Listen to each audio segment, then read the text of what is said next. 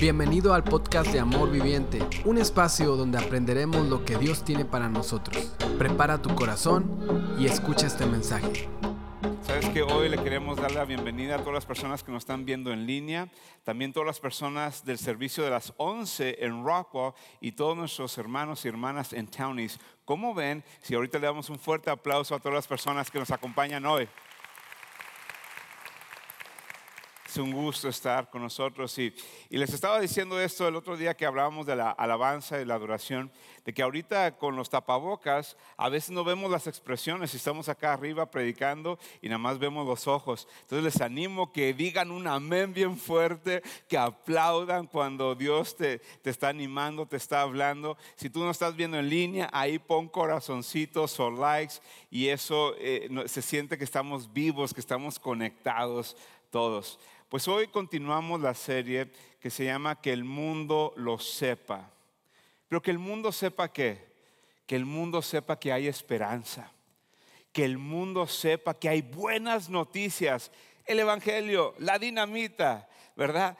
Y, y la semana pasada Alex nos platicaba de esto de que si queremos que el mundo sepa, tenemos nosotros como cristianos, seguidores de Jesucristo, tomar la responsabilidad e ir y predicar las buenas noticias. Ir y ser una luz en medio de la oscuridad. Ir y meterse a esta cueva, ¿verdad? Y algunos dan ese paso. Y nos hablaba de que algunos pueden ir. Muchos podemos dar, pero todos podemos orar. Y hoy voy a estar hablando del dar. El dar es una pieza clave para llevar el Evangelio. Vemos en todo el Nuevo Testamento Pablo y muchos de los misioneros, los primeros misioneros, constantemente estaban agradeciendo a otras iglesias, otros creyentes que hacían qué? Daban generosamente. Porque sin el dar, esto no es posible. Ahora, como la semana pasada estaba hablando de orar, yo estaba pensando hoy, ¿por qué no empezamos este servicio? Todos los que están en Town East, todos los de las 11, todos los que están aquí ahorita en el servicio de las 9 y media, ¿cómo, cómo ven si hoy empezamos con una oración entregándole al Señor esta predicación del dar? ¿Por qué? Porque el hablar de finanzas, el hablar de recursos, el hablar de dar a veces causa dolor en nuestro corazón. Hay una barrera. Y lo que te voy a decir es de que mis palabras no te van a convencer en dar. Eso solamente el Señor, el Espíritu Santo puede hacer un cambio en tu vida. Entonces yo quiero empezar hoy entregándole esta predicación al Señor. ¿Cómo ven? Vamos a orar. Donde quiera que estás ahorita, si me estás viendo en línea, si vas manejando, no cierres los ojos, por favor. Pero si estás en Town East, inclina tu cabeza y nada más entreguémosle el servicio de hoy. Padre, llegamos ante ti, Señor, con un corazón, Señor, a veces ah, desanimado, lastimado, dolido, traicionado muchas veces. O tal vez llegamos hoy ansiosos de lo que tú nos vas a hablar. Pero Padre, yo te pido que tú nos hables, que tu palabra, que es viva y eficaz, penetre el corazón de cada persona. Señor, esta semana estas palabras han penetrado mi corazón y te pido que todas las personas que nos están viendo, donde quiera que ellos estén, que tú les ministres. Y Señor, si hay algo que debemos de corregir, corrígenos como sabemos que lo vas a hacer en amor. Pero Señor, sabemos que si tú nos estás animando a dar, es porque quieres que nos vaya mejor. Como un buen padre, siempre quieres lo mejor para nosotros. En el nombre de Cristo Jesús. Y todos dijeron, amén. Ahora sí puedo hablar de un tema que a veces es difícil. Déjame decirles por qué. Porque la palabra de Dios habla de que muchas veces el dinero empieza a ser un ídolo en nuestras vidas. Dice que no podemos servir a las riquezas, al dinero y al Señor. Entonces, cuando yo hablo de finanzas, hablo de dar, algunos de nosotros, y te lo digo como pastor con mucho amor y con mucho respeto, causa un shock porque nuestro corazón está duro. Nuestro corazón revela que tenemos un ídolo en nuestra vida. Un ídolo es cualquier cosa o persona que ponemos delante de Dios. Y a veces pensamos más en las cosas materiales, nos esforzamos en tener más dinero que en lugar de buscar la presencia de Dios. Cuando yo hablo de dar, algunos de ustedes ahorita nada más, ay, ya sabía, en esa iglesia lo único que quieren es mi dinero. Pero tal vez lo que está pasando es que hay un ídolo. ¿Y qué pasa? Cuando atacas tu ídolo, lo, proteges. Y algunos de nosotros estamos en ese proceso de proteger nuestros intereses. Ahora, quiero hablar de lo obvio. ¿Por qué algunos de nosotros no nos gusta hablar de finanzas o dinero en la iglesia? Honestamente, por la mala reputación que tienen muchos pastores e iglesias. Muchos pastores que han robado de las ofrendas.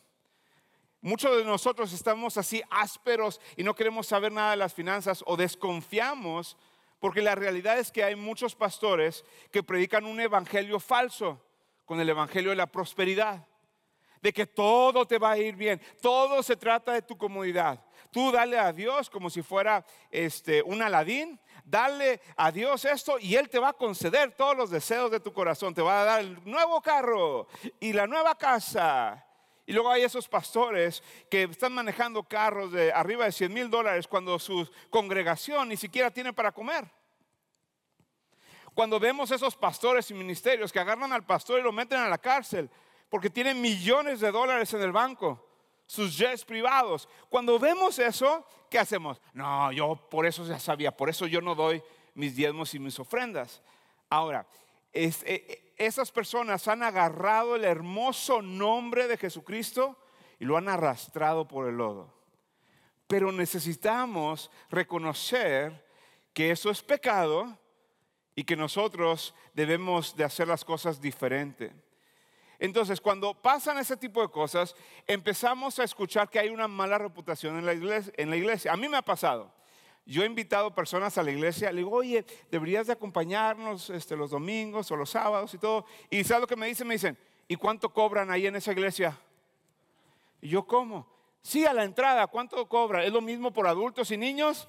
Yo, ¿de dónde sacas esto?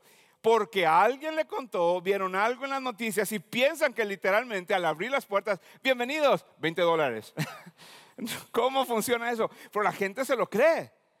¿verdad? Algunos de ustedes están aquí, ah, no cobran. Si alguien te estaba cobrando, te están haciendo medio tontito, ¿verdad? Pero nadie te debe de cobrar aquí.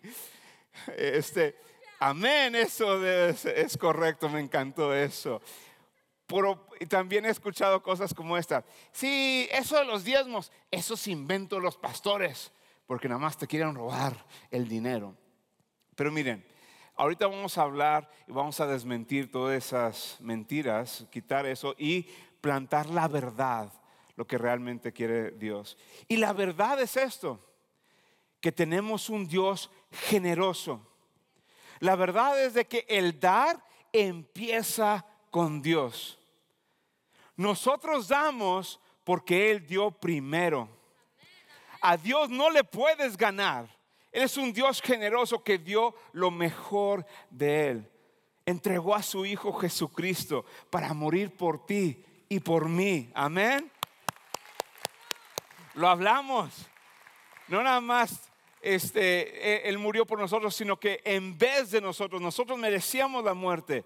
Entonces, al darnos cuenta de eso, nos damos cuenta que Jesús es el dador más grande que ha existido en toda la vida. Entonces, cuando vemos un Dios lleno de generosidad, queremos parecernos a nuestro Padre y debemos de ser generosos. Pero no se trata del dinero, no se trata de la cantidad, se trata del corazón. Una de las cosas que quiero poner como fundamento hoy es que no se trata de lo que Dios quiere de ti, sino lo que Dios quiere para ti. Déjame decírtelo otra vez. No se trata lo que Dios quiere de ti, sino lo que Dios quiere para ti. Dios no está hoy a ver qué les voy a sacar, a ver qué les voy a quitar. No, Él te quiere dar. Si tú vienes por primera vez hoy a esta iglesia o tienes poco de venir, esta predicación no se trata de que tú des algo se trata de que tú recibas algo, que tú recibas paz, tranquilidad, que recibas ese regalo de salvación, porque ya ese regalo fue entregado. Pero los que ya somos seguidores de Jesucristo, vamos a hablar y vamos a hablar de que debemos de ser más generosos, deberíamos de parecernos más a nuestro Padre eterno. Ahora, punto número uno, ¿qué es lo que nos motiva a dar? Y lo que quiero decir es que lo que nos motiva a dar es nuestra fe en Jesucristo. Tu fe en Jesucristo es lo que te motiva a dar. Y quiero leerles este versículo en Filemón y puse aquí unas, unas palabras en amarillo para que resalten y tú lo veas y son las palabras claves de hoy. Dice así, pido a Dios que pongas en práctica, ¿qué dice? La generosidad. Cuando llega esa palabra, todos los que estamos aquí, todos los que nos están viendo en línea, lo van a decir bien fuerte, ¿ok?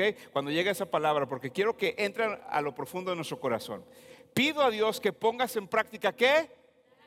Generosidad. Generosidad no es, bueno, poquito. ¿Sabías que el original es como que una entrega total? Te voy a dar un ejemplo de esto. Generosidad engloba una palabra como si, esta analogía, como si estuvieras en, un, en una alberca o estuvieras en una presa.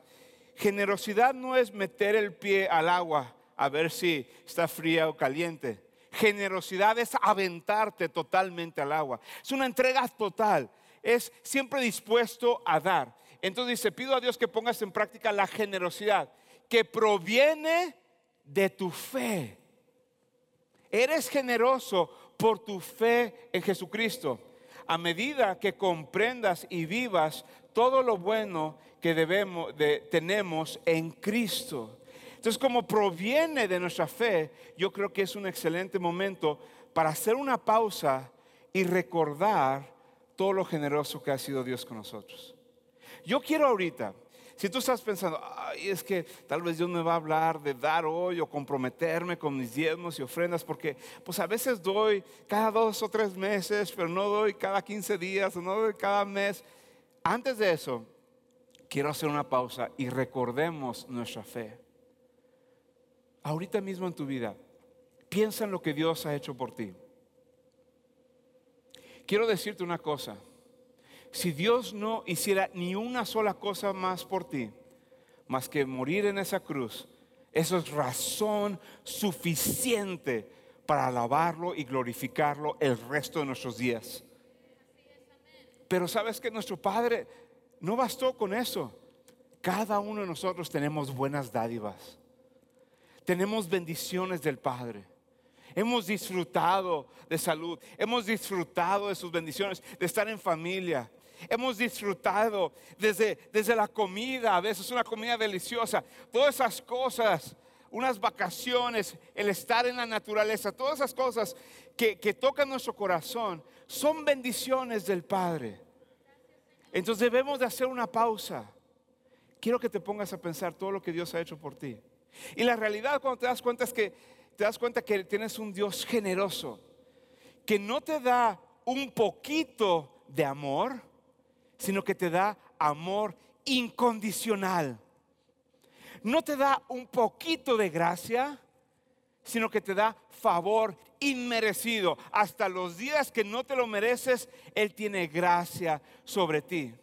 Él no te perdona unos cuantos pecados, algunos cuantos días, sino que Él perdona multitud de pecados. ¿Cuántos de ustedes saben que tenemos un Dios generoso?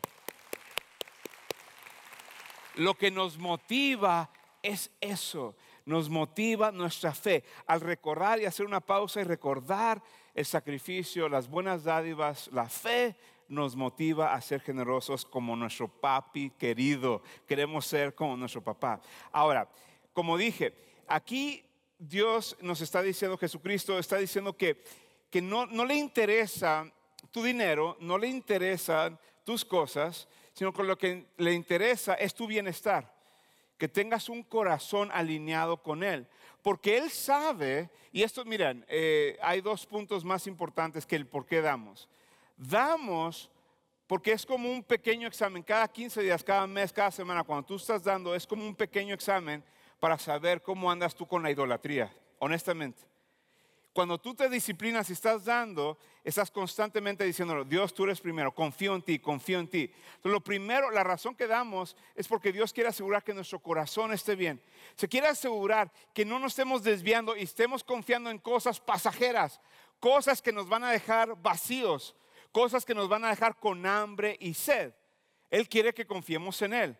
Pero la segunda razón que, damos es porque Dios quiere bendecir a otros por medio de nosotros. Entonces vamos a, leer unos cuantos versículos y vas a ver a Jesús mismo hablando de esto. En Lucas 12, versículo 15, dice así, Jesús está hablando aquí, dice, cuídense ustedes de toda avaricia. Esa palabra avaricia es codicia.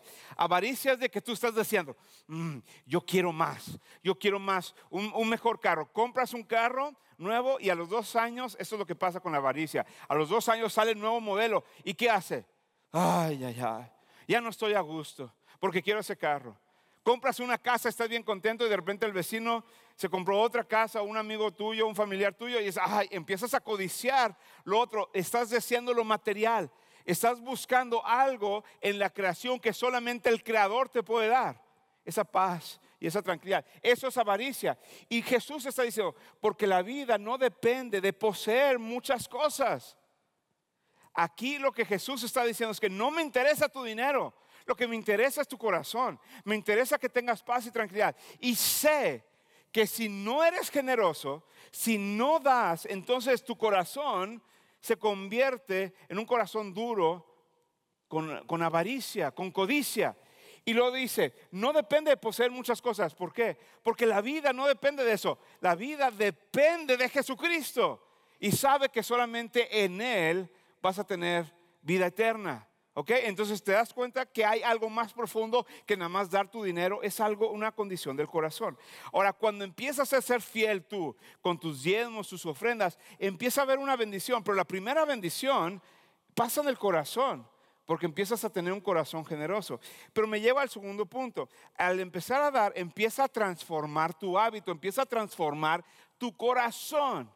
Ahora, veamos otra vez Filemón 1.6, pero ahora vamos a ver otras palabras que están iluminadas. Entonces dice, pido a Dios que dice, póngase en práctica. Hace rato hablábamos de generosidad, pero ahorita estamos hablando de la práctica, poner en práctica. Entonces, ser generoso no es de vez en cuando, no es en Navidad, no es cuando te acuerdes. Generoso es un, un estilo de vida. Jesús es generoso contigo todos los días. Entonces, pongas en práctica la generosidad que proviene de tu fe. Ya lo hablamos. A medida que dice, comprendes y que vives todo lo bueno que, que tenemos en Cristo. Entonces está hablando de comprender y vivir. Entonces yo te pregunto, ¿comprendes ese concepto? ¿Comprendes que no, no es que Dios quiere tu dinero, sino que Dios quiere que seas generoso, el que des? Ahora, cuando das, habilitas que el reino de Dios se expanda, que las buenas noticias sean predicadas, como dijo Alex, oramos, damos y vamos. ¿Para qué? Que el mundo sepa, que el mundo sepa que hay un Salvador. Ahora, continuando con este punto, Jesús hablando en Lucas 11, en Lucas 11 está hablando sobre eh, aquí a los religiosos le está hablando a los fariseos, le está hablando a los que asisten a la iglesia cada fin de semana. Y vean aquí y van a ver que Jesús está hablando de una condición del corazón. Dice así, ¿qué aflicción les espera fariseos? Dicen, pobrecitos los fariseos, pobrecitos los religiosos. Dice así, pues se cuidan de dar el diezmo sobre el más mínimo ingreso de sus jardines de hierbas, pero pasan por alto la justicia y el amor de Dios. Dice, es cierto que deben diezmar, pero sin descuidar las cosas más importantes. Vemos aquí, Jesús está corrigiendo algo.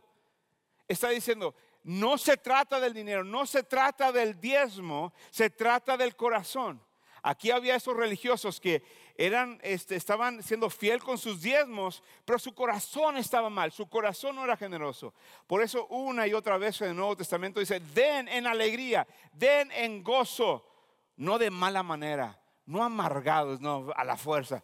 Ok, pues voy a dar mis diezmos y ofrendas, porque si no me van a hacer sentir culpable. No, deberíamos de ser generosos. Pero luego algo aquí me lleva, ¿se acuerdan de ese punto que dije que, dicen las personas? Eso de los diezmos es invento de los pastores. Este versículo muestra que Jesús está diciendo, no está cancelando los diezmos, sino que está diciendo, es cierto, no debes dejar de diezmar, pero no debes de dejar lo más importante, que es la condición del corazón.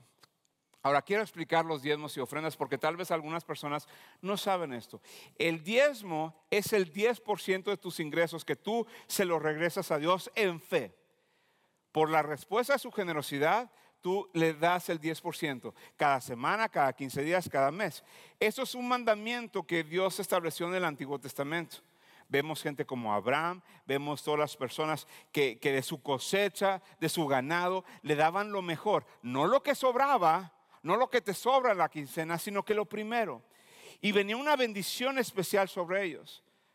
Ahora, se lo entregaban al templo, se lo entregaban al Señor. Entonces, cuando tú lo entregas, no lo veas que tú lo estás entregando a la iglesia de Lake Point en español, sino que ve lo que tú lo estás entregando a través de la iglesia. ¿Por qué? Porque al entregarlo a la iglesia, habilitas que la iglesia sea las manos y los pies de Jesucristo para predicar el Evangelio. Si no damos, entonces no hay manera de predicar el Evangelio. Ahora, muchas personas dicen, bueno, eso es del Antiguo Testamento, ya no estamos bajo la ley, estamos bajo la gracia. Los, primeros cristianos no diezmaban. Y déjame decirte una cosa, tal vez tienes razón, tal vez no diezmaban, daban mucho más que el diezmo. La gente, ¿sabes el concepto que tenían? No decían, ah, ahora estamos en Jesús, ahora no vamos a diezmar. Decían esto, como antes diezmábamos en la ley, ahora en gracia y en Jesús vamos a dar mucho más. Había gente que vendía sus terrenos y se los entregaba a la iglesia, vendía sus posesiones para entregárselos a los pobres. Entonces no era, no era menos, era más.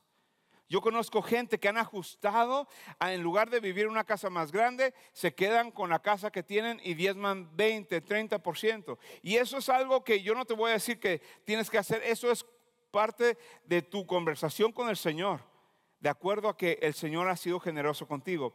Pero creo firmemente que aquí habemos dos personas, dos estilos de vida muy diferentes.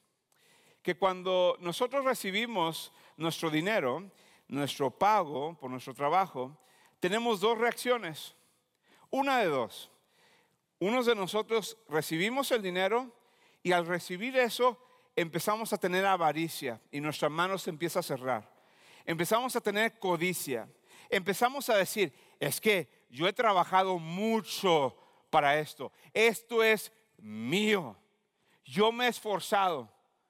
Yo estoy todas las tardes en el solazo. Esto es mío y nadie me lo va a tocar.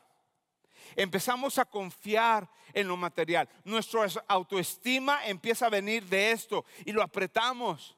Y para estar seguro, para que nadie, ningún pastor, ninguna otra persona me toque, mira, me lo voy a encintar súper bien y que nadie me lo vaya a tocar. Así vivimos algunos. O la otra opción, hay personas que viven con la mano abierta, extendida, listos para bendecir, listos para ser generosos. Ahora, los de aquí dicen, no hombre, estos tontos, se les va a ir el dinero. Están dando y dando y dando. ¿Y qué va a pasar? Pero la cosa es que cuando tú das, cuando tienes la mano extendida, también te permite recibir bendiciones. Entonces recibes bendiciones y das bendiciones. Recibes bendiciones y das bendiciones. Pero los que estamos aquí queremos recibir bendiciones y no podemos agarrar nada. Yo te hago la pregunta, ¿cómo vives tu vida?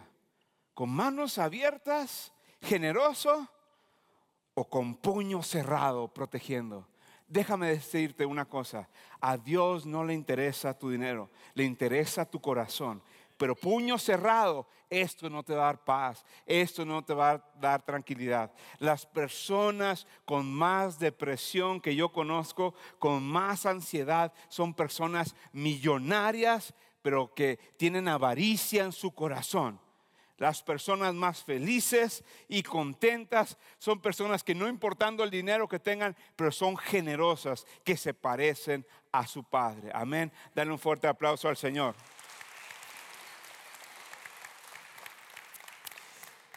Te voy a ejemplificar todo esto con esta historia.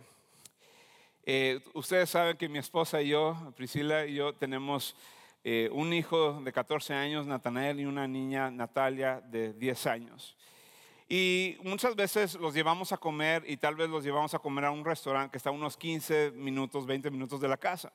Y venimos de regreso y pues yo como siendo buen papá, empiezo a pensar, oye, estos niños se han portado muy bien, van muy bien en las clases, entonces los voy a llevar por una nieve. Entonces les pregunto, les digo, oye, ¿quieren ir a Dairy Queen? Y se oye, sí, como si fueran niños chiquitos. Eso no cambia, ¿verdad? ¿A quién, a quién no le gusta Dairy Queen, verdad? Entonces van y, les, gusta un Blizzard, ¿ok? Un Blizzard de Oreo. Mm, ¿Cuántos tienen hambre, verdad? Ya se me subió el azúcar nada más de pensar en eso. Te dan ese Blizzard y ¿qué hacen? Le hacen así y te lo regresan, ¿verdad? Y no se cae bien espeso, bien rico. Entonces es mi idea. Y ellos sí. Entonces yo voy y me voy por el drive-thru. Yo lo pido y luego yo manejo hacia adelante, yo pago con mi dinero, me lo dan, pasa por aquí, se me hace agua la boca, se me va la baba así, y se las paso y resisto la tentación, porque por si no, no lo sabía, soy diabético y me sube el azúcar, y se los doy.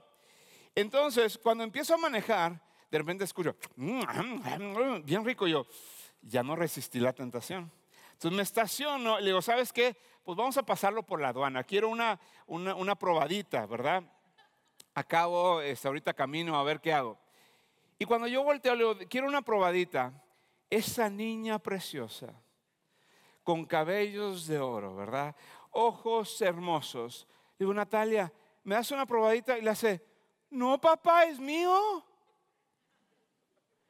Y de repente algo de aquí adentro, acá, cada papá le sale. Empiezo, ¿sabes qué?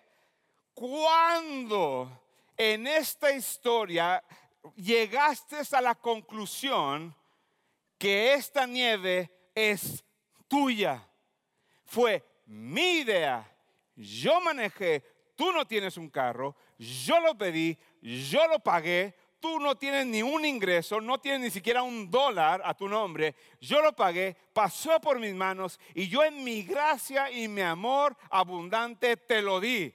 Tienes esa nieve porque yo te lo di.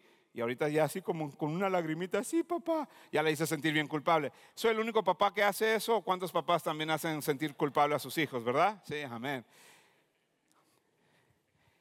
Pero soy sincero, ¿Cuántos de nosotros somos iguales con Dios? ¿Cuántos de nosotros, cuando Dios nos dice, quiero que seas fiel con tus diezmos y ofrendas, decimos, pero es mío? Y Dios nos responde con este versículo, que dice, Dios es dueño de toda la tierra y todo lo que hay en ella.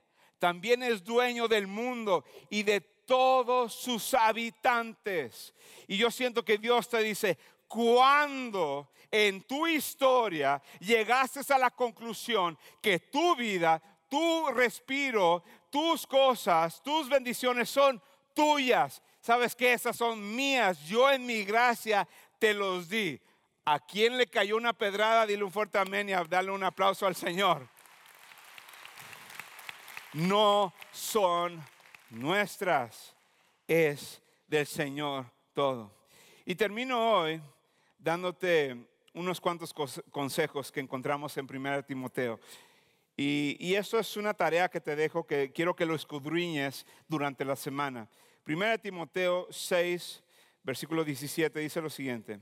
Enséñales a los ricos de este mundo que no sean orgullosos ni que confíen en su dinero. ¿Se dan cuenta ahí? Es condición del corazón. Dios no quiere que confíes en tu dinero. El cual es tan inestable por eso Dios quiere que des y seas generoso. Debería depositar su confianza en Dios, no en el dinero, quien nos da en abundancia todo lo que necesitamos para que lo disfrutemos. Y lo dice, diles que usen su dinero, la segunda parte, que es para bendecir a otras personas, que usen su dinero para hacer el bien, deberían de ser ricos en buenas acciones, generosos con los que pasan necesidad y estar siempre dispuestos a compartir con otros. Dice, de esa manera, al hacer esto, acumularán su tesoro como un buen fundamento para el futuro, a fin de poder experimentar lo que es la vida verdadera. Aquí vemos la razón que damos. Damos para que nuestro corazón sea suave y no dependamos en las cosas materiales y damos para bendecir a otros. Quiero terminar hoy con un versículo que cuando lo leí, la verdad, como decimos en México, me sacó un poquito de onda. Leí este versículo y dije, mm, ¿se equivocarían con este versículo o qué? Fíjate lo que dice. Cuando los justos prosperan, la ciudad se alegra. Y déjame decirte por qué me sacó de onda, porque yo me quedé pensando, ¿cuándo fue la última vez que me alegré que alguien prosperó? Y quiero que sea sincero. ¿Cuántos de ustedes cuando escucharon la noticia de, un jugador de fútbol, soccer o fútbol americano famoso, que de repente su nuevo contrato fueron la, pequeña cantidad de 500 millones de dólares? ¿Cuántos de ustedes dijeron, ¡Woohoo! ¡Qué padre! La verdad es que sentiste un poquito de envidia, de enojo.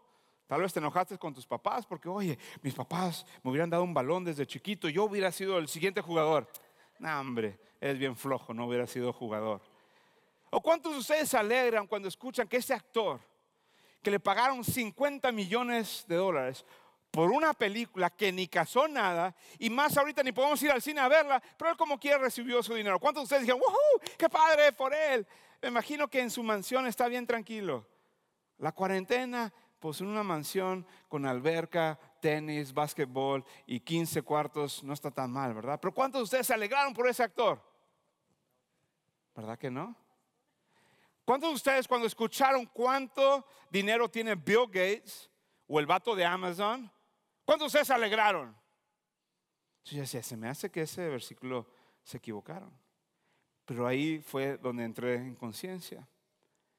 Los que se alegran, te alegras con las personas que prosperan, que tal vez tú vas a ser, te vas a beneficiar con esa prosperidad.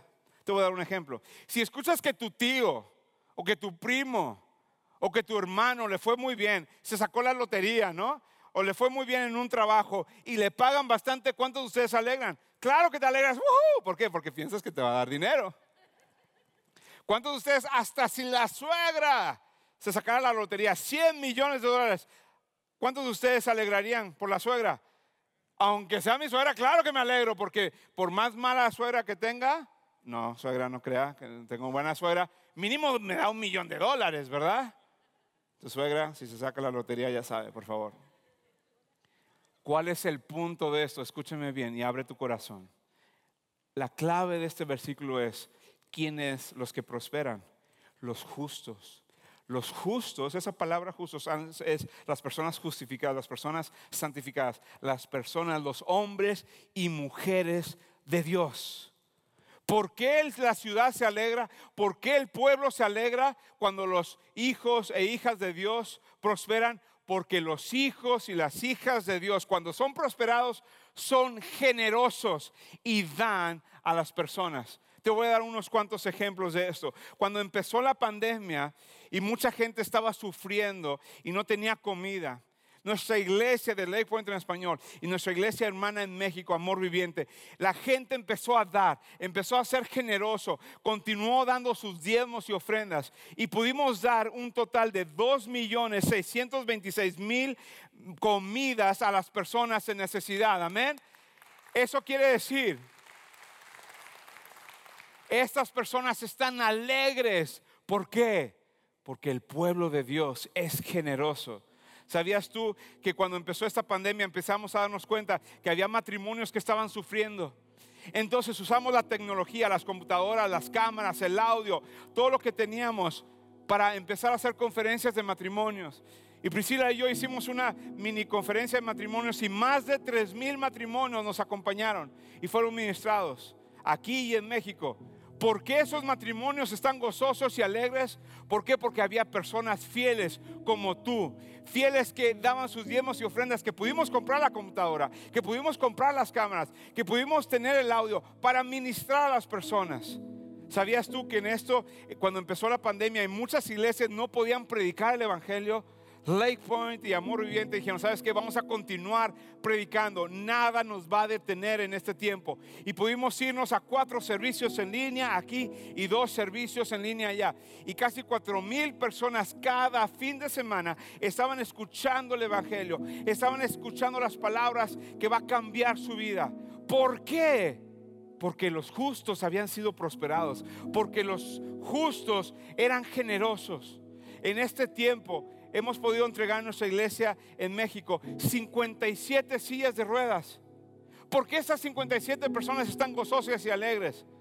¿Por qué? Porque hombres y mujeres de Dios han sido prosperados y dan sus diezmos y ofrendas y podemos entregarle esto. Y ellos no están arrastrándose en el piso ya, ellos no nada más están sentados o acostados en una cama, ahora se pueden mover por la generosidad tuya, por continuar siendo fiel con tus diezmos y las ofrendas. Y lo más importante, en esta pandemia, ¿sabías tú que 228 personas han entregado su vida a Cristo?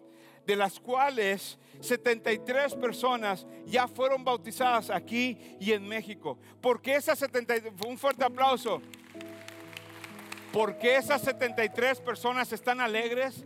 Porque esas 73 personas ahora tienen vida eterna en Cristo. Porque hombres y mujeres como tú son generosos. Y yo te quiero animar que tú hoy tomes una decisión. ¿Qué estilo de vida voy a vivir? ¿Puño cerrado o ser generoso? Somos generosos y te estoy mostrando estas fotos para que tú sientas ese orgullo de que eres parte de una iglesia que bendice a otras personas. Pero yo te pregunto, cuando vistes estas estadísticas y estas fotos, hazte esta pregunta y solamente tú la puedes contestar. ¿Fuiste parte de eso?